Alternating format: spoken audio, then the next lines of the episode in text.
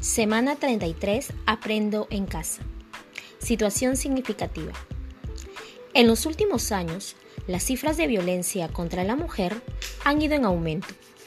Frases como la mujer callada se ve más bonita o la mujer debe obedecer siempre a su esposo son frases que debemos eliminar, ya que refuerzan ideas equivocadas acerca de supuestos roles y conductas que deberían cumplir las mujeres en la sociedad.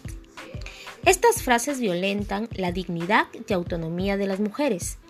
Pero, ¿cuáles eran los roles asignados a las mujeres en el pasado? ¿Eran los mismos? ¿Cómo se relacionaban mujeres y hombres en el pasado?